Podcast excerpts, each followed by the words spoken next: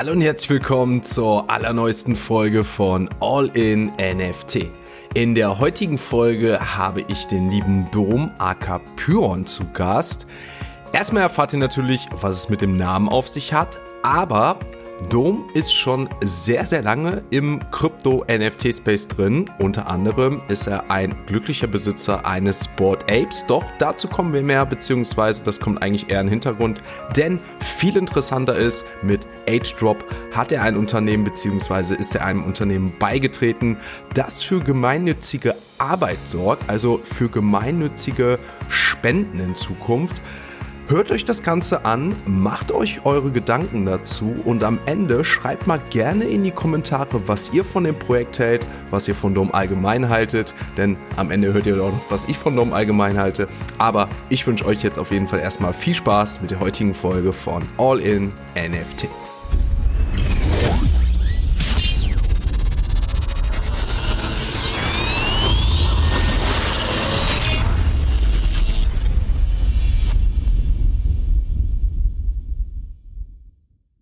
Wie vorhin vorgestellt, habe ich den lieben Dom heute zu Gast, aka Pyron. Zuallererst frage ich dich, wie geht's dir an diesem, ja, ich würde jetzt schon fast sagen, wunderschönen Morgen. Ich bin noch etwas zu Hause leicht gekränkelt, aber bei dir sieht es im Hintergrund ganz angenehm aus. Wie geht's dir an dem Morgen? Mir geht's super, vielen Dank. Äh, war gestern ein bisschen langer Abend, äh, bin aber heute entsprechend wieder frisch am Start. Äh, haben zum Glück gutes Wetter, ist bei uns so gerade so ein bisschen wechselhaft. Also ich glaube, die letzten zwei, drei Tage hat es hier nur geregnet, deswegen bin ich heute mal froh, dass wieder ein bisschen die Sonne reinscheint. Macht ja auch immer gute Laune. Wo wohnst du? Habe ich jetzt gerade gar nicht verstanden. Wo äh, wohnst du? Kommst du her? Äh, in Köln wohne ich, ja. Ach ja, also wir hatten uns quasi darüber, direkt über die Brücke. Wir hatten uns, ja. Ich wollte gerade sagen, wir hatten uns doch beim ersten Mal treffen, hatten wir uns doch darüber unterhalten, ne, dass du aus Köln kommst genau. und wir hatten uns ja vorgehabt, sogar privat zu treffen und als ich dann erfahren habe, dass du aus Köln kommst und da dachte ich mir als Düsseldorfer, das kann ich nicht bringen. Da müssen wir, wir müssen leider virtuell kontaktieren, wenn es, wenn es, ne, wenn es ist. Nee, cool. Ähm, wie kommst du, das interessiert mich jetzt, bevor ich auf die nächsten Fragen komme, das hatte ich ja gerade vorgestellt, wie kommst du auf den Namen Pyron? Weil du trittst ja einmal äh, bei LinkedIn, bei Twitter, trittst du ja auch mit dem Namen auf. Äh, wie, wie, mhm. wie kamst du dem Namen? Boah, das war einfach eine Frage, als ich mich ein bisschen mehr mit dem äh, NFT-Space beschäftigt habe. Also gerade weil ich, weil ich durch Twitter reingekommen bin, ist ja dann immer die Frage, geht man da mit seinem echten Namen raus, verwendet man ein, ein Pseudonym? Ähm, gerade auf Twitter ist es viel, viel verbreitet, halt ein Pseudonym zu nutzen. Mhm. Ähm, bin ein großer Fan von Philosophie.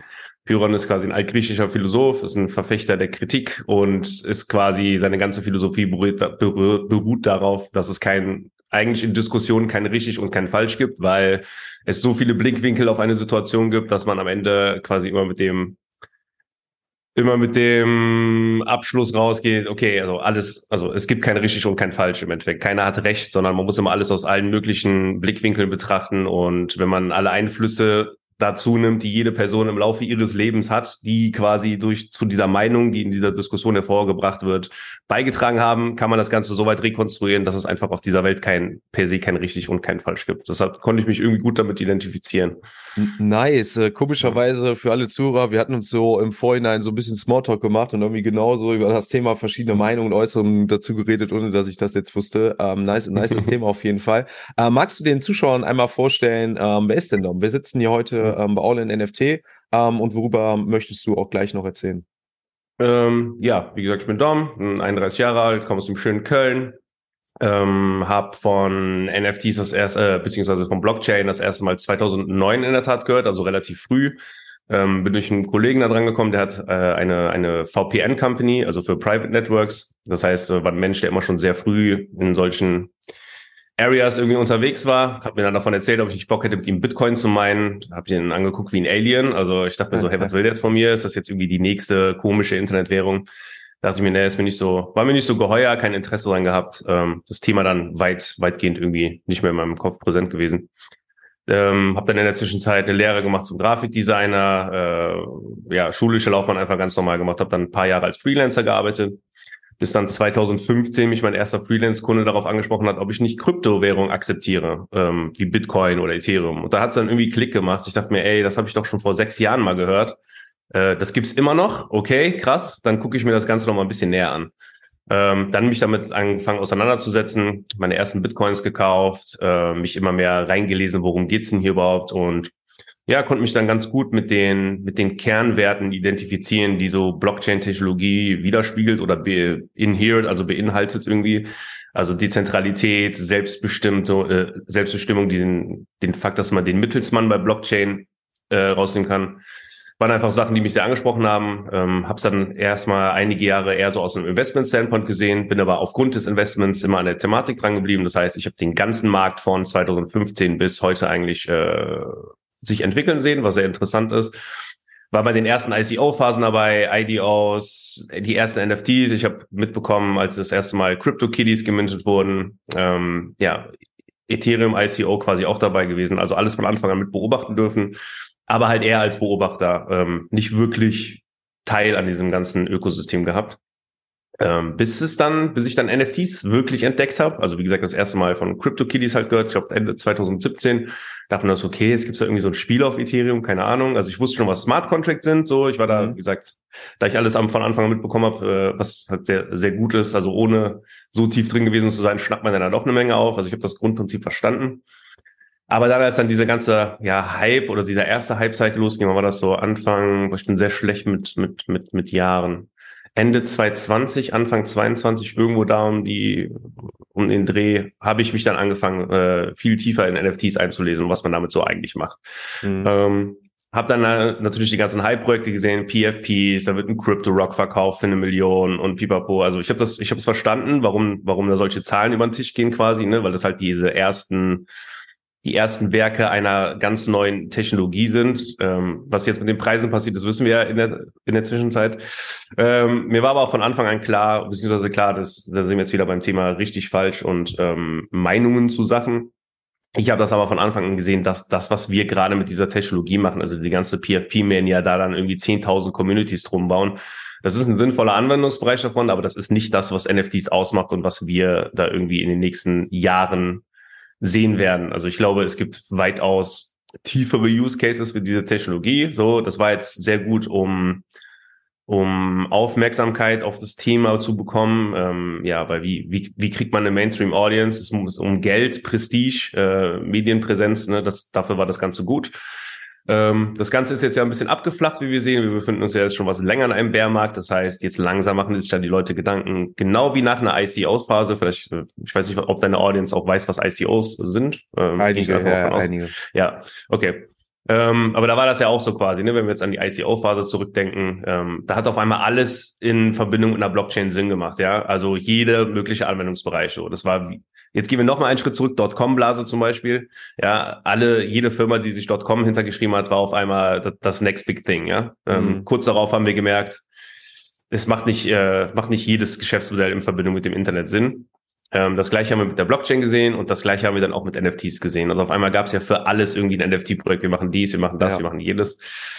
Jetzt, wo das und Ganze was, so was man ja, ist. was man ja auch sagen muss, ist, ähm, das kam ja auch mit dazu zustande, weil ja auch gefühlt jedes NFT-Projekt durch die Decke gegangen ist. Ne? Also wenn wir uns jetzt genau. das Ganze ähm, ich würde jetzt sagen, so das erste fing ja jetzt wirklich mit dem Ukraine-Krieg an, wo ja dann wirklich das erste Mal jetzt dieses Jahr nach Corona dann die Wirtschaftskrise so angefangen hat. Und bis dato muss man ja wirklich sagen, äh, legt mich jetzt nicht auf den Tag fest, aber bis dato ist ja wirklich jedes NFT-Projekt, was man auf dem Schirm hatte, man hat gefühlt jeden Tag geguckt, dass man auf zehn Whitelists kommt, weil man wusste, man geht mit irgendwie was, mit mindestens mit einem kleinen Flip oder so da raus. Ne? Und wenn es von ja. zehn, ähm, von zehn äh, waren dann neun dabei oder so mindestens. Ne? Das war ja, das war so ein bisschen so der der Use Case, der da so mit dabei war. Ne? Das war schon absoluter Wahnsinn. Ähm, du hast gerade erzählt, dass du ähm, sehr, sehr früh dabei bist. Ähm, ich predige ja auch immer, dass wir ja auch immer noch sehr, sehr früh dabei sind. Wie du schon sagst, mhm. es geht jetzt anscheinend erstmal wieder einen Schritt zurück, bevor es wieder zwei Schritte nach vorne geht. Ähm, wann, beziehungsweise wir haben ja auch hier eine Community-Frage bei mir im Podcast, mhm. ähm, die heißt ja What's in your wallet? Und das ist natürlich, glaube ich, jetzt auch so mit verbunden, wann so dein erster Einstieg war. Ich, ich meine, da hinten schon so ein kleines äh, Bildchen zu erkennen und weiß auch, dass du damit mhm. natürlich auch äh, bei Twitter, LinkedIn und so ähm, als PFP gerne rumläufst. Ähm, was befinden sich für deine Schätze oder was, was für Schätze befinden sich in deiner Wallet und was war dein erster NFT? Boah, das mit dem ersten NFT ist eine gute Frage. Das ist wahrscheinlich echt was, wo ich mich gar nicht wirklich dran erinnere. Ich glaube, das war irgend so ein unnötiger Solana-NFT. Den habe ich, äh, glaube ich, bis heute noch bei Instagram irgendwie als, äh, als Bild, einfach so aus nostalgischen Gründen. Mhm. Mafia, Ape, irgendwas Club, ich habe gar keine Ahnung. Äh, das, die behalte ich einfach so, ja, weil es eine schöne Erinnerung ist. Ähm, ansonsten, ja, wie man sieht an meinem PFP, äh, sehr investiert in das Yuga-Ökosystem. Ähm, bin da auch nicht so früh dran geraten. Das Ding ist halt, ich hatte eh einen Großteil meiner ähm, meine Anlagen in Krypto, sprich, dann war der Sprung in, in NFTs halt sehr schnell, habe ich mir irgendwann ja. äh, mich, mich halt in, in NFTs eingekauft. Äh, bin jetzt keiner, der bei den, auch bei den Board Apes äh, wahnsinnig früh irgendwie dabei war. Ähm, hätte das Ganze zwischenzeitlich für weitaus mehr verkaufen können, aber wie das halt so mit NFTs und vor allem PFPs ist, das ist ja auch ein großes Problem in dieser Investmentklasse ist. Man mhm. macht das ja einfach zu einem Stück weit zu seiner Identität. Das heißt, es, ja. es fühlt sich einfach anders an als vorher, wenn ich mal irgendwie ein bisschen, äh, weiß ich nicht, wenn ich, wenn ich fungible Tokens, also ne, normale Coins getradet habe, so das, das interessiert ja im Endeffekt keinen. Du machst dann einfach mal ja, einen schnellen Trade bei einem NFT ist das okay, du steigst quasi aus der Community aus, du kannst dein Bild nicht mehr verwenden, alles solche Sachen. Ähm, ja, also wie gesagt, relativ groß in, in Yuga investiert mit einem Ape, Newton, Dog, ein paar Länder davon, ähm, Other Side, wo ich sehr drauf gespannt bin. Ähm, ja, das sind auch so meine Hauptsachen. Dann natürlich äh, viele Utility-NFTs, so Communities, die ich wirklich als äh, als wertvoll erachte, sagen wir mal so. Also es gibt ja auch nicht nur PFPs, sondern auch mhm. wirklich äh, NFTs, die einem Zugang zu einer Community äh, gewährleisten, wo man sonst nicht reinkommen würde. Was ist da ähm, beispielsweise, was ist da so ein Beispiel, was du, was du nennen kannst, was du möglicherweise auch hältst oder möglicherweise jetzt mhm. äh, einfach nur als Beispiel äh, hast, was du auch vielleicht nicht hältst? Äh, also Zen Academy habe ich einen. Ähm, ah, okay. Mhm. Ja, Letter bei Seneca. Und dann äh, Jump, also Sky Club von Jump, das ist quasi eine Community, die ist sehr kuriert von High-Class-Marketern. Ähm, ja, das sind so meine zwei, wo ich sage, die, die geben mir eigentlich den meisten Value. Ja, Seneca finde ich krass, was da auch so jetzt so in ein, zwei Jahren entstanden ist, ne? Was, was da so aus der ja. Akademie und so geworden ist, ne? Dieses Alpha-Wissen, das ist schon, ähm, ich finde das immer Wahnsinn, auch um das zu vergleichen hier mit in Deutschland, ne? Wenn du überlegst, ähm, so wir beide unterhalten uns jetzt hier und gefühlt ist das so, also du, du findest, also wir sind so ein Space so hier in Deutschland, weißt du? So, mhm. wir, wir reden jetzt so eigentlich so mit an der Spitze, so was so NFTs und so angeht, was so diese Expertise angeht. Und wenn man dann aber mal so über den Tellerrand hinausschaut, was so in den Staaten abgeht, ähm, wie jetzt so auch auf der Vicon, wo ich war oder so teilweise, ähm, da denkst du dir, Alter, sind wir klein und sind wir ähm, noch hinterher so. Ne? Das ist schon echt faszinierend, ne? muss man ganz ehrlich sagen. Ne? Deswegen glaube ich, ist das auch cool, ähm, wie du gerade schon sagst, so diese ähm, diese Netzwerk-NFTs ähm, wie Academy von von Zen oder ähm, also von Seneca oder oder auch beispielsweise Proof oder so zu haben, mhm. um auch sehr sehr viel aus den aus den Staaten ähm, mitnehmen zu können, was man hier in Deutschland möglicherweise auch wieder umsetzen kann. Ne? Ja. ja, bei mir war das halt genau rückwärts. Ich bin, wie gesagt, ich habe bei Twitter einfach gestartet. Äh, das heißt, ich war gar nicht in der deutschen Community aktiv bis vor ein paar Monaten. Äh, ich komme wirklich aus der internationalen Community und habe dann auch eine ganz andere Perspektive drauf bekommen, als ich mich mal ein bisschen mehr um das gekümmert habe, was so vor meiner Haustür passiert. Weil irgendwann ja. war ich so, hey, warum bringst du dich nicht da mal ein bisschen mehr ein? Ähm, ist wahrscheinlich auch ein bisschen leichter Fuß zu fassen als in so einem ganz globalen Markt. Äh, bin nur aber froh, dass ich beide Seiten kenne. Wie gesagt, die, die globale, also die globale Community, das ist, eine, ist eine, einfach eine ganz andere Hausnummer. Wir Deutschen sind immer ein bisschen spät, ähm, scheuen uns immer so ein bisschen mehr vor Innovation. Äh, das Ganze dauert oft ein bisschen länger, ein bisschen konservativer, so im Großen und Ganzen. Wir jetzt vielleicht nicht als Individuen, aber als Gesamtapparat dauert hier einfach gefühlt alles ein bisschen länger und ist ein bisschen ja. äh, konservativer, ja. Was hast du sonst noch? Ähm, Gibt es sonst irgendwie noch ganz äh, spezielle, wo du sagst, die Community hat mich so ähm, hat mich überzeugt. Das war der Grund, warum ich dann da in, investiert bin. Oder ähm, wir hatten ja jetzt auch im Vorhinein das Thema, gibt es möglicherweise auch, weil du ja sagst, du bist Grafikdesigner, auch hier und da äh, ein, Kunstwerk, was du sagst, boah, das hat mich so geflasht oder ich bin ein Fan von diesem Künstler, dass ich da auch versuche, mir da irgendwie was zuzulegen. So, wie sieht's da aus? Wie sieht's da bei dir aus? Ehrlich gesagt, mit Kunst-NFTs, obwohl ich äh, so ein bisschen aus dem Bereich komme, gar nicht so viel mit zu tun gehabt. Mhm. Äh, ich habe mich dann doch eher ein bisschen auf, auf äh, NFTs, PFPs und Utility-NFTs konzentriert. Mhm. Äh, was ich ganz cool fand, ist, wo wir wieder bei Zen Academy sind, die haben, glaube ich, jetzt vor kurzem so ein so ein so ein 24- oder 20-tägigen Zen-Miss-Event quasi gehabt, also wie so Christmas, äh, wo man dann 24 oder 20 Artworks gedroppt bekommen hat. Das fand ich ganz cool. Also ich bin dankbar für gute NFT-Kunst, habe mir selber noch nicht wirklich welche geholt. Mhm. Ähm, wenn ich mal so drüber gucke, Cool Cats bin ich investiert äh, sehe ich einfach einen, einen Riesenmarkt in der Zukunft, dass es ein sehr familienfreundliches, großes Mainstream-Brand werden kann. Hab deren Event in NFT NYC besucht, danach habe ich mir direkt eines geholt. Ich bin als Non-Holder ah, reingegangen okay. und dachte mir, ey, das haben die so geil gemacht. Ich sehe dieses Brand einfach, äh, ich sehe das Potenzial Und ja, dann reingeaped quasi.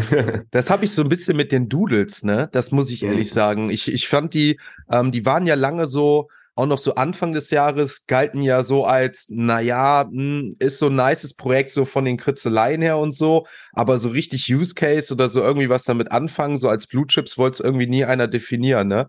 Und dann ist ja Pharrell Williams so nach der VCon Anfang des Jahres mit eingestiegen, da haben dann schon einige, nee, nach der NFT NYC war das, mhm. ähm, da haben ja dann einige so aufgeschrieben, haben gesagt, okay, ne, vielleicht ist da doch so ein bisschen mehr. Dann gab es ja diese dreimonatige Ruhephase bei denen, wo irgendwie alle sich aufgeregt haben, dass da nichts mehr im Discord kommt, nicht getwittert wird. Und zack, gefühlt einen Tag später kommen die mit einer ähm, 55 Millionen Finanzierungsrunde aus dem Haus, ne? Und äh, haben ihren Floor mal wieder ge ähm, gepumpt. Also ähm, das, das habe ich so mit den Doodles, weil ähm, das auch so ein Ding ist, so viele haben das irgendwie nie so richtig auf dem Schirm gehabt. Der Floor war trotzdem relativ mal, also angemessen. Anscheinend scheint die Community auch relativ stark so dahinter zu sein. Mhm. Und ähm, die scheinen aber auch so im Hintergrund wirklich, äh, wirklich zu anzuarbeiten. Ne? Aber wie du schon sagst, mit Cool Cats finde ich auch sehr interessant. So gerade jetzt, nachdem die ja auch, glaube ich, mit Animoca Brands jetzt auch zusammenarbeiten, meine ich, ne, haben die, glaube ich, eine neue Partnership mhm. oder so. Ähm, auch interessant. Also es gibt, wie du schon sagst, so viele, äh, viele interessante Projekte, wo man äh, da wünscht man sich ab und zu doch so, scheiße, wäre vielleicht noch mal so ein paar Eves so auf der Wallet so, geht der ETH-Preis vielleicht doch noch ein bisschen runter, können wir vielleicht noch mal ein bisschen nachkaufen, ne? Wäre natürlich gar nicht so verkehrt, ne? Ja, ist jetzt halt die Frage, ne? Ich meine, wir haben gerade auf der Welt, glaube ich, ein bisschen größere Probleme als, als PFP-Projekte, sprich, äh, das stimmt, ja, ich würde gerade jedem empfehlen, der nicht wirklich äh, sehr viel Geld zu verbrennen hat, einfach abzuwarten, wie sich das global so entwickelt, weil ganz ohne, also ich sehe NFTs und gerade die Technologie und alles, was so, was so gerade an Brands und an riesen Firmen reinkommt, ähm, da passiert eigentlich so viel wie nie gefühlt. Aber die Leute fragen sich immer, warum, warum steigt denn der Preis nicht? Ja, weil halt gerade einfach ganz andere Sachen auf der Welt so im Gange sind. Also wir ja. brauchen was anderes als ein Ethereum-Merge oder als irgendwie einen geilen NFT-Use-Case, um den Markt wieder in Schwung zu bringen. Ich denke mal, das wird gegebenenfalls noch ein bisschen dauern. Ja, das, das, das ja. sehe ich genauso wie du. Ne? Das haben wir ja auch zum Beispiel jetzt nach dem Ethereum-Merge äh, gesehen Ne, wie du gesagt hast gerade, ähm, da ist ja jeder davon ausgegangen, okay, wenn das erfolgreich wird, sehen wir in den nächsten ein, zwei Tagen direkt zwei, drei K, ne, von den zehn, die wir langfristig alle oder die alle sehen, mal ganz zu schweigen. Aber letztendlich ist dann genau das passiert, wo ich irgendwie schon so die Befürchtung hatte, beziehungsweise dran geglaubt habe, dass einfach der Hype wieder vorbei ist so jeder hat es eigentlich schon eingepriesen gehabt oder kalkuliert, dass es sowieso erfolgreich wird, auch wenn es überhaupt nicht absehbar war, ähm, gerade nach der langen Zeit. Und was haben wir gesehen? Circa 300, 400 wieder ging es wieder abwärts so. Ne? Ähm, das ja. ist schon, wie du schon gerade sagst, das hängt mit sehr, sehr vielen Faktoren zusammen. Und ähm, ihr wisst alle hier, eine Zuhörer ist keine Finanz- oder Anlageberatung, das sind immer unsere eigene Meinung. Aber ich bin auch aktuell so der Auffassung, mit Behut, mit Bedacht, ne, wenn einem was gefällt, okay, aber ansonsten horte ich auch, versuche ich gerade auch ein bisschen zu horten, als jetzt irgendwie irgendwo rein zu apen und zu sagen, ähm, okay, jetzt all in oder so, ne. Auch wenn man dann manchmal wieder so denkt, so, ähm, zum Beispiel Clown X finde ich sehr faszinierend, was die aktuell aufziehen, ähm, mhm. ähm, mit, mit, mit ihren Sachen da, ähm, wo es dann teilweise bei fünf, sechs Ether war und dann sind sie jetzt nach den Announcements, was dazu in Zukunft kommen soll, mit ihrem Projekt wieder jetzt auf acht, neun gestoßen. Da denkt man sich auch so in dem Moment so, ich wusste es doch so, weißt du, dieses, ah Mann, so, ne? Und ähm, ja. aber es, wir sind alle noch früh dran, ne? Guck mal, du hast, bei dir ist einfach jetzt so das beste Beispiel. Du hast Bitcoin von erst das erste Mal gehört von 2009, hast dann 2015, 16 das wieder aufgeschnappt. Das sind einfach so sechs, sieben Jahre später, acht Jahre fast ja. so, ne? Und hast dich dann angefangen damit zu beschäftigen. Und wenn wir das Ganze jetzt mit NFTs mal vergleichen, ähm, sieht das auch schon wieder ganz anders aus, so, ne? Deswegen also ich sag auch immer, jede verpasste Chance, die nächste Chance wartet schon wieder und ähm, deswegen mal schauen. Ja, ähm, ja kommen wir doch, bevor wir kommen wir, bevor wir doch ähm, auf A-Drop kommen, wo, was du gleich mhm. hier auch noch vorstellst, denn da bin ich auch noch ein bisschen drauf gespannt. Ähm, warum ich darauf gespannt bin, ganz einfach. Letzte Woche war von uns, von Online NFT, das erste Real-Life-Event und du warst ja ähm, auch als Speaker da und hast das Ganze mhm. vorgestellt. Ich konnte ja aufgrund der Krankheit, Corona sei Dank leider, nicht vor Ort sein und habe aber gehört, es war sehr, sehr angenehm. Es ging dann eher in so eine Podiumsdiskussion über, wo ihr viel, viel reden konntet und ähm, aus, äh, austauschen konntet. Ähm, deswegen bin ich gleich mal so gespannt, was du, was du so erzählst. Ähm, wie kamst du denn, oder du, du hast gerade gesagt zum Beispiel, dass du irgendwann nicht nur in den Staaten geschaut hast, sondern hast gesagt, ähm, du wolltest mal einfach vor die Haustür schauen und hier was aufbauen. Mhm. Wie kamt ihr denn auf die Idee mit A-Drop? Also ihr seid ja zum Beispiel drei oder vier Leute jetzt insgesamt, ne? Äh, magst du mal vielleicht erzählen, wie die ND entstanden ist und was, mhm. ihr euch gefunden habt und was jetzt so hinter, hinter A-Drop steckt? Äh, ja, wie das entstanden ist, kann ich nicht firsthand berichten. Ich habe selber nur gerade, also ich bin dazugestoßen quasi. Das Ganze ist schon seit fast einem Jahr mehr oder weniger in Planung. Äh, warum, kann ich auch gleich nochmal zukommen. Sind mittlerweile ein Team von, ich glaube, sechs oder sieben Leuten im Core-Team. Ähm, ja, wie das bei mir passiert ist, äh, ich bin über, über Twitter Spaces, glaube ich, an eine deutsche Community gekommen. Äh, durch den NF Talk heißt das. Ah. Ähm, ja, vielleicht kennst du die EU-Apes, die machen man auch, auch auf Twitter Space. Das ist so. Eine, ja, wenn wir uns, noch, wenn wir, wenn wir uns noch beeilen, dann äh, sind wir eine halbe Stunde live da, glaube ich. Dann sind wir mit den live. Ja, ich weiß, ja. immer samstags, äh, samstags auch für alle, die zuhören, ähm, ähm, die, die promoten auch All in NFT mal ab und zu. Also samstags, Geil, ja. 12, samstags 12 Uhr in deutschsprachig auf Twitter und ich glaube auch samstags, so, äh, nee, äh, sonntags 12 Uhr, ich glaube englischsprachig, ne, für den EU. -EU genau. Ne? Genau, da kann man genau. auch, ähm, wenn man in die Tiefe vor allen Dingen ins Technische gehen möchte, da auch gerne mal was mitnehmen. Ja, sind gute Jungs da. Colin und Bessen machen da echt einen super ja, Job. Grüße gehen ähm, raus. Grüße gehen raus, genau. Genau, und dann, ich glaube, das war so der erste deutsche Space, den ich mal besucht habe und dann mal geguckt, ey, was gibt's denn sonst noch? Und dann montags macht die Tatjana, das ist auch eine Künstlerin im NFT-Space, mhm. äh, hält immer einen Space. Äh, das ist alles aus einer aus einer ganz alten Clubhouse-Gruppe irgendwie entstanden, so eine der ersten deutschen äh, NFT-Clubhouse-Gruppen. Ich war leider auf Clubhouse gar nicht aktiv, deswegen habe ich das Ganze ein bisschen verpasst. Ich habe ja, auch über das ich auch gar nicht, war gar nicht mein Ding. Ja. Ähm, ja, dann über das Netzwerk habe ich den Alejandro Hünig kennengelernt. Äh, der ist der CEO bei AdDrop. Ähm, ja, der hat mich einfach für dieses Projekt begeistert. Das heißt, ich bin, wie gesagt, erst ein bisschen später dazu gekommen. Ähm, erstmal nur angefangen mit so ein bisschen so helfen, mal gucken, was da so geht und dann immer mehr realisiert, hey, das ist ja, das ist jetzt wirklich endlich mal ein echter Use Case, den wir auf der Blockchain schaffen und der eine Verbindung zur analogen Welt, also eine Brücke zur analogen Welt schlägt und Real-Life Impact haben kann. Ähm, ja, seitdem man jetzt seit kurzem Fulltime quasi bei AidDrop mehr oder weniger äh, bauen das Ganze immer noch auf. Wir sind immer noch in der Startup-Phase. Wir werden jetzt am 25. in der Tat das Unternehmen äh, erst richtig anmelden haben schon strategischen großen Partner gewonnen. Wie gesagt, das Ganze war ein Riesenprozess äh, als Krypto-Projekt, äh, als also wir sind eine Gemeinde, eine eine deutsch anerkannte gemeinnützige Organisation. Und dieser Ach, ganze ja, Prozess ist, hat ist, anerk ist anerkannt auch schon, ja? Ja, genau. Ah, ja. nice, nice, cool. Mhm. Der, der Prozess hat sehr lange gedauert. Mhm. Und ja, jetzt sind wir jetzt sind wir hier. Okay, ähm, das hört sich richtig nice an. Das mit denen, dass ihr schon auch als ähm, gemeinnützige Organisation schon anerkannt seid, das wusste ich gar nicht. Ähm, siehst du schon wieder was dazugelernt. Ähm, was wollte ich sagen? Ähm, woran, worum besteht denn jetzt eure ähm, unternehmerische Handlung? Also was, was hm. macht äh, A-Drop?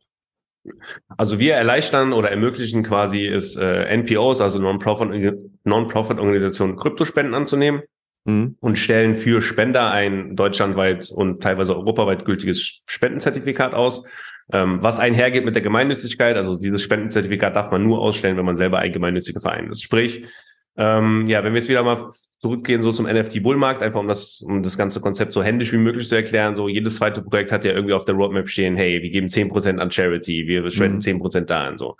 Der Knackpunkt ist, und so ist diese Idee auch entstanden, ähm, wir haben einen Founder dabei, der hat glaub, äh, schon acht Non-Profit-Startups gelauncht, äh, war auch sehr früh im Crypto-Space aktiv, ähm, wollte sich dann mit einem Partner zusammentun und die wollten zusammen, ich glaube, es war sogar ein SOS Kinderdörfer spenden oder eine andere NPO. So. Und dann haben die halt gesagt, yo, wir würden gerne die Spenden annehmen, aber wir wissen nicht, wie wir das handhaben sollen. Sprich, dieses ganze rechtliche Rahmen darum ist für die NPOs, die mit ihrem Wissen äh, noch sehr weit zurückliegen, was, was diese neue Technologie angeht, ist einfach sehr schwer anzufassen. Ja, die kennen nur, die hören nur irgendwie so Bitcoin, schlecht für die Umwelt, Geldwäsche. Wo kommt dieses mhm. Geld her? Ist das jetzt eine Spende, die wir annehmen, oder ist das irgendwie ein Veräußerungsgeschäft? Diese ganzen Sachen. Also ich bin nicht so tief drin in dem Legal Stuff, deswegen äh, pardon, wenn ich hier ein paar, ein paar, äh, paar Begriffe durcheinander werfe. So. Das macht der Alejandro bei euch?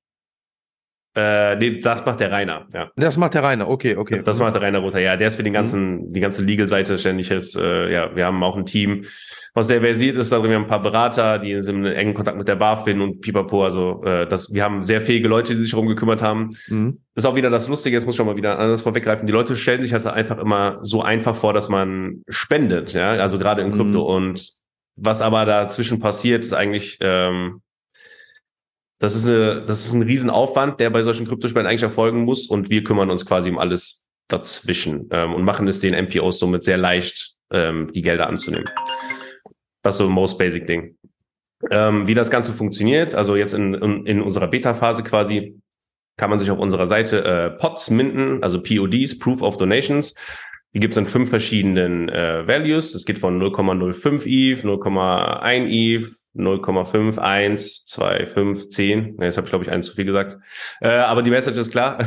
Mhm. ähm, die spiegeln gerade ähm, die 23 anerkannten Spendenzwecke in Deutschland wieder. Das geht von Racism zu LGBTQIA+, über Animals, über äh, Tech and Science, Crypto Adoption. Also es sind quasi äh, offizielle offizielle Zwecke, die, die, die es in Deutschland gibt, an die man spenden kann. Ähm, ja, dann mintet man sich quasi so ein Pot. Das ist ein Soulbound NFT auf Ethereum, sprich, es hat gar keinen monetaren Wert. Das, dieser gilt als digitales Spendenzertifikat. Ähm, mit diesem digitalen Spendenzertifikat, also dem Token, kann man sich dann über eine DApp später das physische, echte deutsche Spendenzertifikat claimen. Und ja, dann je nachdem, wie diese Spende erfolgt ist, also entweder diese Spende kommt einem einer NPO, die ähm, dieser Kategorie zugrunde liegt, zugute. Oder wenn man jetzt quasi als äh, Web3 NFT-Projekt spendet, kann man seine Community dafür direkt voten lassen, wo das Geld hingeht. Und die MPOs bekommen dann von uns ganz normal die Spende in Fiat ausgezahlt und müssen sich keinen Kopf darum machen. Muss ich, muss ich den Antrag, ähm, also, also wirklich den Antrag dann nur bei euch stellen und ihr kümmert euch wirklich dann im Hintergrund um alles weitere? Oder ja. ähm, oder, oder müsst ihr, oder anders, anders formuliert, muss ich den Antrag nur bei euch stellen und damit ist das, weil ihr eine gemeinsame, äh, eine gemeinnützige Organisation seid, erledigt? Oder müsst ihr mhm. dann auch noch die Anträge weiterstellen, dass das, dass das ähm, ähm, vergütet werden kann? Das, das, ähm, das, das, das ist so eine Frage, die mich gerade so interessiert. Oder habt ihr wirklich die Befugnis, ähm, dass ihr sagt, nee, wir sind jetzt wirklich anerkannt, wir müssen gar keine weiteren Anträge stellen, sondern wir müssen uns einfach wirklich nur um den Ablauf ne, mit, mit Regeln, auch mit Steuern möglicherweise bei, bei, bei Spenden und sowas kümmern. Wie, wie, wie, wie läuft das, wie läuft das ab? Die Anträge per se müssen wir nicht stellen. Also es läuft dann wirklich so, sagen wir du jetzt äh, als All-in-NFT, als, als Web3-Projekt in dem Sinne, ja. ähm, würdest quasi über unsere Plattform spenden wollen dann ja. kannst du dir einfach einen unserer, also jetzt, wir reden ja wirklich gerade nur von Beta-Phase, also um dieses ganze Spendenthema haben wir natürlich ein riesen Ökosystem geplant. Also das Ganze hat einen, hat einen viel mhm. größeren mhm. Nutzen. Wir fangen jetzt halt mit einem sehr basic Use Case an, der sehr wichtig ist für das Ganze, für das große Ganze und um auch äh, NPOs das so ein bisschen zu zeigen, hey, äh, dass das funktioniert, ne? damit wir das größere Ganze umsetzen können. Aber ja, quasi wie du jetzt als Projekt auf unsere Plattform gehst, mintest du dir einen Pot, du kriegst ein Spendenzertifikat und das Ganze ist für dich erledigt. Auf Legal-Seite ähm, ja, kannst es dann halt natürlich steuerlich geltend machen, ganz normal, sogar vor Umsatz. Und äh, das ist ne, natürlich gerade für Unternehmen und Projekte sehr interessant, ähm, mhm. ähm, teilweise auch für Einzelspender. Und ja, dann je nachdem, was da so abgelaufen ist, also wir machen auch Matchmaking zwischen äh, Web3-Projekten und MPOs. Das heißt, wir probieren so diese Brücke zu schlagen, beide Welten äh, gegenseitig näher zu bringen, irgendwie in den Dialog zu bringen und da Marketinginitiativen um die Partnerschaften herum äh, zu aufzusetzen. Mhm. Sprich, okay, du als Online-NFT spendest es über unsere Plattform, dann kannst du deiner Community quasi, sagen wir mal, drei Spendenzwecke oder drei NPOs irgendwie zur Auswahl stellen, an wo die möchten, dass die Funds halt hingehen. Das hört ähm, sich cool an. Ja. Das hört sich wirklich cool an. Muss man ganz ehrlich sagen, ne? Ähm, Habe ich bisher auch so jetzt im Deutsch, deutschen sprachigen Raum auch mit Krypto noch nicht gehört, groß, ne? Mhm. Ähm, nee, wir sind auch, also wir sind die erste deutsche Non-Profit-Organisation im Kryptobereich. Ja, weil ähm, das beste Beispiel, ich kann mich gerade erinnern, ähm, ich bin bei dem Audi-Projekt dabei von OMR, die was die letztes Jahr gelauncht haben in Hamburg zusammen auf dem Festival und gestern gab es darüber ein Announcement, dass das Projekt vorne und hinten äh, aktuell hakt. Und unter anderem ein Problem ist, dass weiterhin die Spendengelder bei Coinbase hängen und halt die nicht an die an die Mittel kommen. Ne? Wo ich mir so denke, da ist es eigentlich jetzt so das perfekte Beispiel. Dafür gibt's euch, ähm, die sich dann ja. um die Sachen eigentlich kümmern, die da wahrscheinlich auch schon ähm, einen ganz anderen Background auch haben, was, was dazu zu regeln ist und wie man die ganzen Sachen, ähm, ich will nicht sagen, ähm, umgehen kann, äh, illegal, sondern umgehen kann, ähm, damit es gar nicht erst zu diesen Komplikationen kommt. So, ne? Ähm, das finde ich auf jeden Fall nice. Ich glaube, ähm, kannst du sagen, wie viele, wie viele Anfragen oder wie viele begleitete Projekte ihr schon habt? Äh, ist das schon, ist das schon relativ viel geworden mittlerweile? Oder sagt ihr so, ähm, wir gehen davon aus, dass es wahrscheinlich gerade zur Weihnachtszeit jetzt äh, erstmal so richtig Fahrt aufnimmt und wir befinden uns noch im Aufbau? Oder, oder ähm, was kannst du dazu sagen? Also wir stehen wirklich da gerade am Anfang. Wir haben, machen jetzt quasi so eine, eine Beta-Phase, wo wir fünf Web3-Projekte mit fünf Non-Profits quasi pairen, äh, mhm. das Ganze aufbauen, die Use Case testen, ähm, die ganzen Prozesse nochmal durchgehen. Und ja, da haben wir jetzt, wir haben jetzt fünf Projekte, mit denen wir bis zum Ende des Jahres partnern werden. Ähm, ein oder zwei kennt man vielleicht schon. Ich weiß noch nicht, wie viel ich hier verraten soll, aber das wird, äh, das werden wir auf jeden Fall in Kürze präsent machen. Also ich kann, ich kann eins verraten, wir sind es nicht, sonst wüsste ich ja. Wir sind es nicht, wir sind es nicht, wir sonst wüsste ich nee. ja, ja, das erste Projekt, was quasi über unsere Plattform spenden wird, was man hier vielleicht im deutschen NFT-Space kennt, ist MetaBrew. Ähm, ah, okay. Ich habe eine sehr enge ja. Partnerschaft mit denen. Mhm. Äh, aber ja, wie gesagt, bevor ich jetzt so viel verrate, da wird es auch eine schöne Marketingkampagne drum gehen. Und dann an solchen, an so einem Beispiel wird man dann sehr gut sehen können, wohin, wohin dieses Matchmaking in der ersten Linie geht. Ähm, und nochmal, wie betont, das ist halt wirklich nur the, the, most basic use case, den wir haben. Wir wollen jetzt erstmal das Businessmodell testen, ähm, erstmal gucken, dass die ganzen Prozesse stimmen borden unheimlich viele NPOs an. Das sind alles Menschen, die haben eigentlich gar keinen Zugang zu Web3, zu Krypto gehabt bis jetzt. Das mhm. ist immer eine sehr spannende Sache, denen das Thema näher zu bringen. Ähm, die haben gerade, die haben halt das große Problem, also Non-Profits haben das große Problem, dass deren Spender schafft und die Zielgruppe, die die eigentlich, äh, die den Großteil der Spenden ausmacht, halt 70 bis 80 Jahre alt ist und die mit ihren Marketingmethoden die neuen und also die jungen Spender, wenn wir jetzt von Gen Z, Gen Alpha reden, nicht mehr erreichen. So, wir mhm. sehen halt im Krypto durch Krypto einen, einen sehr großen Shift, was äh, was die Distribution von Wohlhaben, also die Verteilung von Wohlhaben auf der Welt angeht. Sprich, äh, wir gehen mal davon aus, dass in zehn Jahren ein, ein Großteil des, äh, des Vermögens von vielen Leuten in Krypto liegen wird und probieren quasi mit den NPOs diesen Weg zu gehen, damit die sich, äh, damit die gewappnet sind quasi für die nächste Evolution des Internets. Ähm. Äh, das hört sich wirklich, das hört sich wirklich cool an, vor allem wie du gerade sagst, ne? Ich glaube, dass die Generation von heute ähm, und sorry, Dom, ich weiß, ich bin ein Jahr jünger noch als du, aber ich nehme uns als gleiche Generation und ich meine jetzt die Generation schon nach uns. Ich will uns jetzt nicht als alt abstempeln, auch wenn ich es gerne mal ab und zu sage. Aber dass die Generation hinter uns, ich glaube, die sind sehr gewillt, auch zu spenden. Und das sieht man ja auch an Fridays for Futures und alles, die Welt zu verändern. Aber aktuell vielleicht, wie du schon sagst, diese Komplikationen haben, dass sie gar nicht wissen, wie, wie, wie stelle ich das an? Und da seid ihr in Zukunft, gerade was Krypto angeht, was Innovation angeht, aktuell wahrscheinlich dann so die erste Anlaufstation in Deutschland. Ganz genau. Ne? Also das ist, wie gesagt, im, im ersten Run. Ähm, wir sehen halt ein paar Probleme auf der Seite der MPOs, also an den Charity-Organisationen und gleichzeitig im Web3-Projekt, die wir probieren zu lösen. Also drei Painpoints quasi. Das eine Mal ist, ähm, ja, es gibt viele Leute, die wollen spenden. So gerade die neue Generation ist sehr aware für Probleme. Die möchten irgendwie coolen Shit in der Welt machen, um die Welt halt so ein Stückchen besser zu machen. Wissen erstmal nicht wie und zweitens sprechen die aktuellen Modelle vieler Non-Profit-Organisationen diese Zielgruppe einfach nicht an.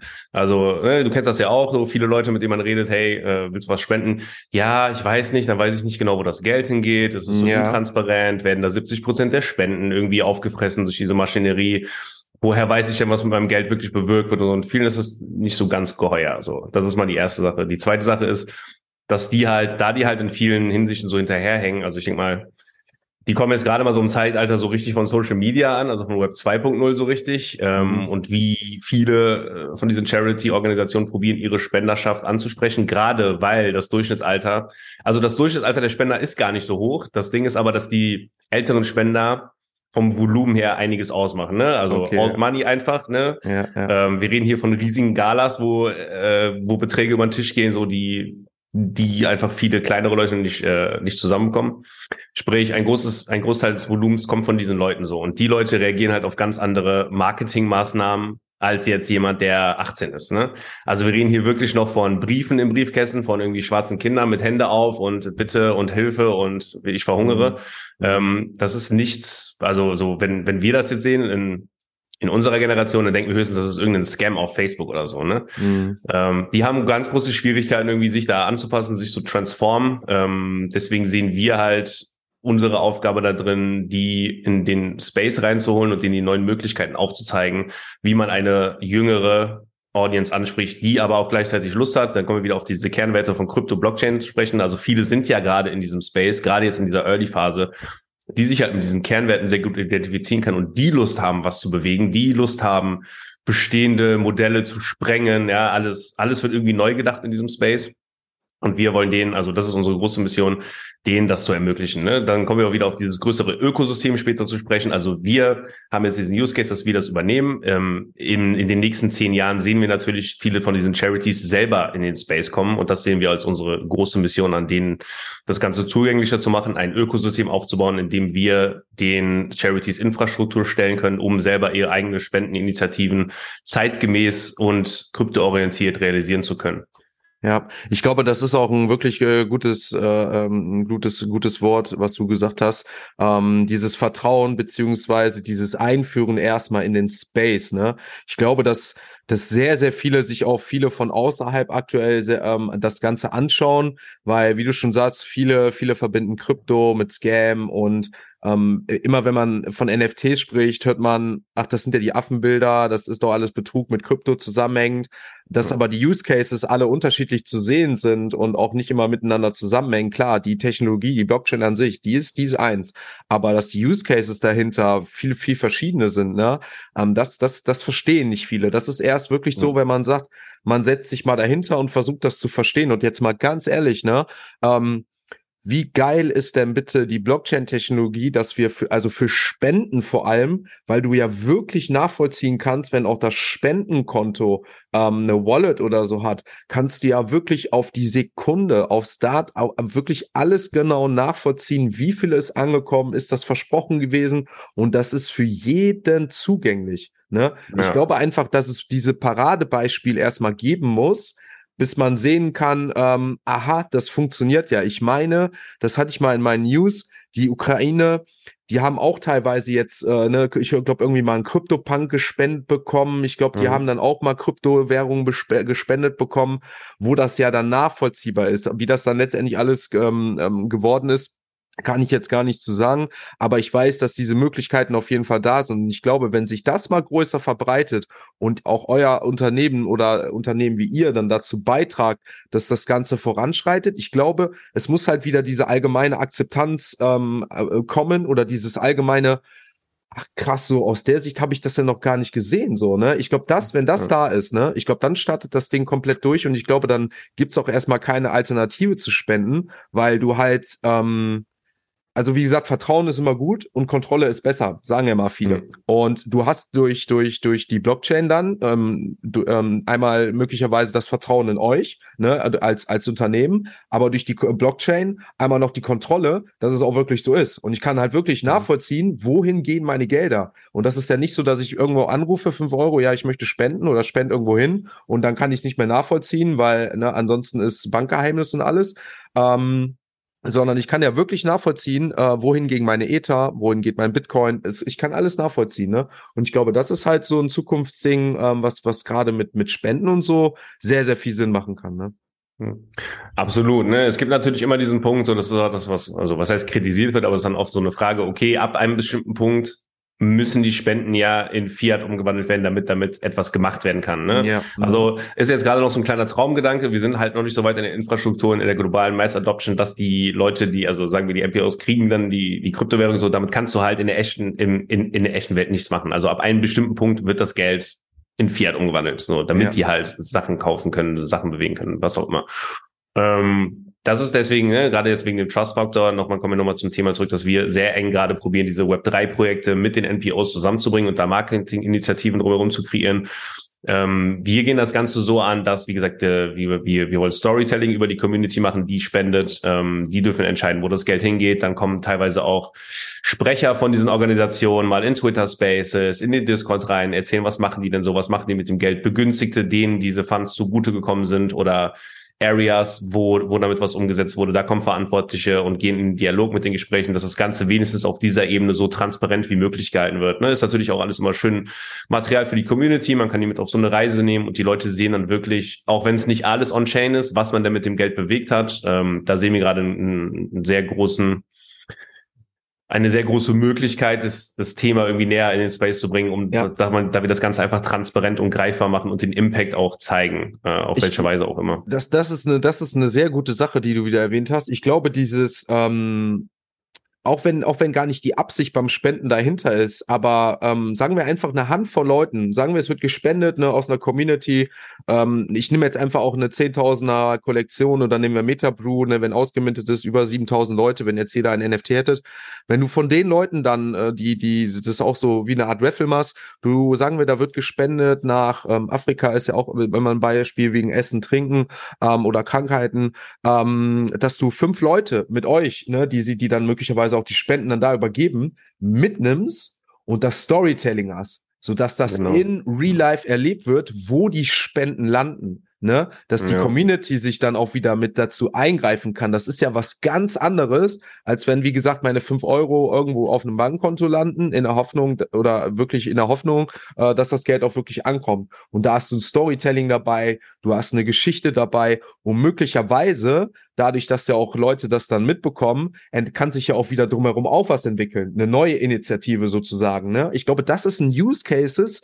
Ähm, also wir könnten, glaube ich, jetzt Stunden über NFT Use Cases und, und, Mhm. und sowas reden. Ähm, aber das ist für mich auch ein ganz, ganz großer Use Case, der, der in Zukunft echt äh, große, große Reichweite haben kann. Ne? Ja. Ja, das ist auch ein guter Punkt, wieder NFT-Use-Cases. Ne? Ähm, also wir freuen uns halt, dass wir durch das Projekt einfach ein, ein Real-Life-Impact durch eine NFT-Utility mehr oder weniger schaffen Mhm. können. Das ist jetzt kein klassisches NFT-Projekt natürlich, ähm, aber äh, Moment, jetzt habe ich gerade den Faden verloren. Ist kein klassisches äh, in, ähm, ähm, PFP-Projekt, NFT-Projekt. Aber- ja, ich habe hab gerade ganz vergessen, wo ich hin wollte. Wo, wo kamen wir nochmal her? Ich irgendwas mit Utility vielleicht? Was Ach so, ja, genau. Utilities Ja. im Web3 Space. Ne? Das ist ja, es ist ein omnipräsentes Thema irgendwie. Wir probieren dauernd irgendwie auf Krampf Use Cases zu finden. Die meisten Use Cases, die wir haben oder worauf die meisten äh, NFT-Communities basieren und äh, Projekte ist, die schaffen ja quasi nur einen Wert in unserem kleinen Ökosystem. Also wir gehen hier über Whitelist Games, Burning Mechanism, äh, Burning Mechanisms, Staking, damit man wieder einen Token von dem eigenen Projekt bekommt. Aber welchen Wert erzeugt das denn wirklich aus innen heraus, was in die, was in die Welt geht? Äh, wir haben ein Riesenproblem, wirkliche Use Cases zu finden, außer irgendwie spaßige Community-Aktivitäten. Das ist das eine Ding. Das zweite ist, die Außenwirkung von Web3 und besonders vom NFT Space ist ja nicht besonders gut. Also wenn man mal mit Leuten redet, die außerhalb dieser kleinen Bubble existieren, ja, in der Mhm. wir uns so befinden, für uns ist das alles ganz normal und macht alles Sinn. Aber wenn du mal mit irgendeinem Menschen in der Bahn jetzt darüber reden würdest, ja, der wird dich angucken wie ein Auto und wird sagen, ja, das geht so irgendwie nur um Affenbilder, um Trading genau. und um Investments. Betrug, Genau. Betrug, auch Betrug, ne? Alles Betrug, ganz viel, genau. Es ist alles ein Scam, es ist alles ein Ponzi. Ja. Ähm, und wir erhoffen uns halt auch sehr dadurch, dass wenn wir das Ganze auf eine Skala bringen können, in der wir das Ganze gedacht haben, sehr viel Legitimität und und Vertrauen in den Web3-Space bringen können. Dadurch, dass wir, wie gesagt, wir, wir partnern schon mit sehr großen Charities teilweise, also äh, SOS Kinderdörfer arbeitet sehr eng mit uns zusammen, sind bei uns jetzt als strategischer Partner drin. Wir arbeiten sehr eng mit Amnesty International zusammen, ähm, Sea-Watch, alles solche großen Namen, die man schon kennt und hoffen uns dann na natürlich dadurch, dass wir so ein bisschen ähm, Vertrauen, Vertrauen für den Space äh, bringen können. Da glaube ich fest dran, sage ich ganz ehrlich. Also glaube ich fest dran. Also wenn es mehr von euren Projekten gibt, so let's go, desto eher, glaube ich, wird NFT und Krypto anerkannt, ne? Weil es dann einfach, Ja, weißt du, weißt du, weil es einfach, wie du schon gerade sagst, ein Use Case ist, den nicht einfach jeder bietet. Ne? Also ähm, jede, jeder, jeder, jedes, jedes NFT ähm, ähm, was einem, was, was entweder einen Plan verfolgt, anfänglich oder im Nachhinein erweitert mit Utility, finde ich super, weil allein ja schon irgendwie immer ein Gedanke dahinter steckt, was kann ich, was kann ich mit einem NFT-Projekt machen. Aber das, was, was ihr jetzt macht, ist ja ähm, die Technologie zu nutzen, ähm, um damit wirklich was Gutes zu machen. Ne? Und das ist jetzt nicht nur reine Unterhaltung oder so, sondern wirklich auch den, den einen riesen Schritt dazu beizutragen, das Ganze in den Mainstream zu bringen und damit möglicherweise auch was Gutes zu machen. Ich meine, ihr habt nicht äh, ohne Grund dann jetzt äh, die die ähm, ähm, als gemeinnützige Organisation jetzt den Eintrag bekommen beziehungsweise seid anerkannt. Ähm, das das das hat ja schon hat ja schon einen gewissen Grund. Ähm, Genau, ja. Du, Dom, es hat mich mega gefreut. Ich glaube, wenn wir jetzt ein weiteres Thema aufmachen würden, würden wir, glaube ich, ähm, zu sehr abschweifen in den NFT-Space, glaube ich. Ähm, ich fand das Projekt, finde das Projekt A- ähm, A-Drop sehr, sehr interessant. Ähm, das, das Coole ist einfach, ähm, dass ich ähm, Rainer schon sehr, sehr lange jetzt kenne. Alejandro, um auf Metabroot zu kommen, habe ich auf dem Metabroot kennengelernt. Dich habe ich auf dem Metabroot kennengelernt. Ähm, was natürlich auch wieder zeigt, wie klein der Space einfach ist, wie dass man eigentlich auf jedem Real-Life-Event, also in jedem echten Treffen immer die gleichen Leute sieht, weil es irgendwie dann alle doch äh, wieder alle zusammen sind, so wenig gibt, gerade im deutschsprachigen Raum. Ähm, aber umso ist schöner ist das. Klassentreffen, Ja, genau, ist noch ein, alles ein Klassentreffen. Aber ähm, die Klassentreffen werden dann ja auch umso schöner in 10 oder 20 Jahren so, ne? Wenn man sagt, so guck mal, womit wir angefangen haben. So, ne? Das muss man auch Absolut. immer sagen. Nom, hat mich, äh, wie gesagt, mega gefreut. Ähm, ich persönlich aus meiner Sicht habe mich, äh, kann das nochmal abschließend sagen, habe mich äh, mega auf das Gespräch mit dir gefreut, ähm, weil, wie gesagt, wir kennen uns jetzt persönlich noch gar nicht so lange. Das sind jetzt irgendwie drei, vier Wochen. Ähm, habe dich, glaube ich, irgendwie, das hatte ich, glaube ich, vorher gesagt, mal auf der D-Mexico kennengelernt. Und mhm, ja, ähm, stimmt, stimmt, stimmt. das möchte ich dir persönlich noch sagen. Ähm, und ich hoffe, dass du, du bleibst, so wie du bist, denn ähm, ich habe dich auf der D-Mexico kennengelernt, nochmal so als kurzer Side-Talk. Ähm, und du hattest äh, dein Board App Yacht T-Shirt äh, an, glaube ich, auf der D-Mexico. Oh, okay. ja? ähm, also du hast, das fand ich ganz cool. Du hast zwei, drei Leute gehabt, die sind mit dem Board App Yacht T-Shirt oder Hoodie rumgelaufen. Ähm, dann kamen die nächsten, die die Board Apps verpasst haben. Die sind mit den Adidas Hoodies rumgelaufen. Und dann kamen die, die noch gar nicht so im NFT-Space drin sind, die hatten dann irgendwie von äh, was anderes an, so Web 3-mäßig, mhm. ne?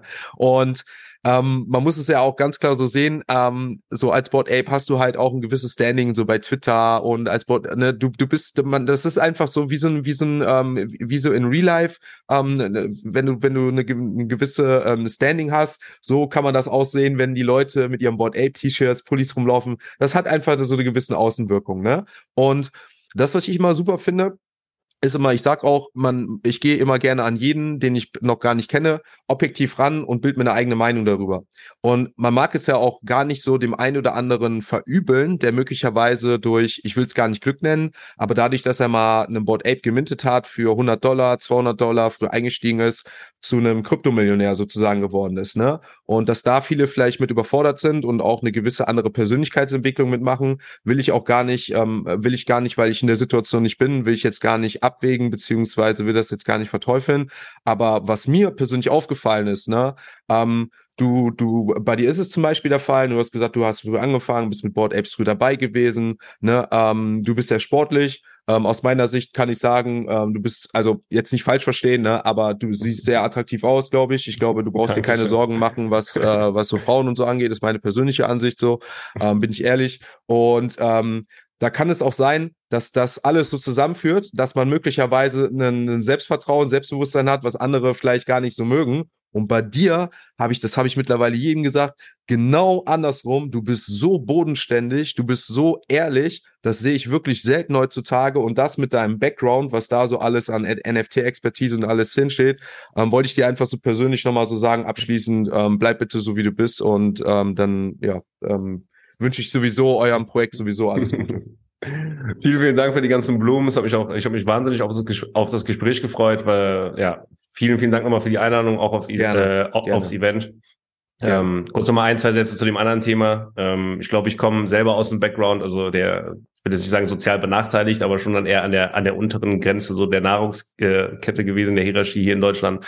Mhm. Äh, ich glaube, wenn man das einmal miterlebt hat, dann äh, ist, fällt es einem ein bisschen leichter, da grounded zu bleiben. Ähm, ja. Ja, deswegen, deswegen wollte ich dir das nur mal sagen, weil ich das toll finde. Aber wie gesagt, ich habe es halt auf der Vicon ähm, in den Staaten, wo es halt dann auch ne, ähm, da ging es dann halt schon teilweise ein bisschen, also man, man sieht es einfach so um dieses Profilieren so, ne? Und ähm, ich auf der einen Seite kann ich es halt verstehen, man, man ist halt schon stolz, so das, was man vielleicht erreicht hat. Ich will es nicht Glück nennen oder so, sondern wirklich, ne, man muss sich ja auch damit auseinandersetzen. Ähm, aber das, das ist mir schon so sehr stark aufgefallen und ähm, bei dir habe ich dann so direkt das Gefühl gehabt, ey, der Junge ist, der tickt anders, der ist nicht so, let's go, lass was zusammen machen, so, ne? Das wollte ich dir Dankeschön, weiß ich sehr zu schätzen. Ne? Gerne, gerne. Also, ne, für alle Leute, die sich, für alle Leute, die sich das jetzt hier nicht bei YouTube anschauen, da geht es mit Video, schaut euch das an. Dom, ein hübscher Junge, ne, für alle Frauen. Ich weiß nicht, ich glaube, du bist vergeben, ich weiß ich, nicht. Ich bin vergeben, glücklich vergeben. Ist vergeben, ja. also, ihr habt, ne, es ist vorbei, ne, egal, ähm, was, was darum ist, ist vorbei, aber wie gesagt, gerne bei YouTube mal abchecken, da wisst ihr, was ich meine. Dom, hab mich mega gefreut, ne? ähm, wie gesagt, ich glaube, bleibt nicht unser letztes Gespräch, wir bleiben ja sowieso im Austausch mit A-Drop und allem Auf jeden Fall. Dran. Und ich wünsche dir abschließend noch einen schönen Tag und dir bleiben natürlich die letzten Worte an die Zuhörer. Ja, vielen Dank fürs Zuhören auf jeden Fall. Ich hoffe, ihr habt ein bisschen was mitgenommen. Wie gesagt, nochmal vielen Dank für die Einladung, für die ganzen Blumen hier. Äh, ich hoffe, du kommst bald wieder auf die Beine. Dankeschön, ähm, danke. Ja, und wünsche dir auch noch einen schönen Tag. Vielen Dank nochmal für die Einladung.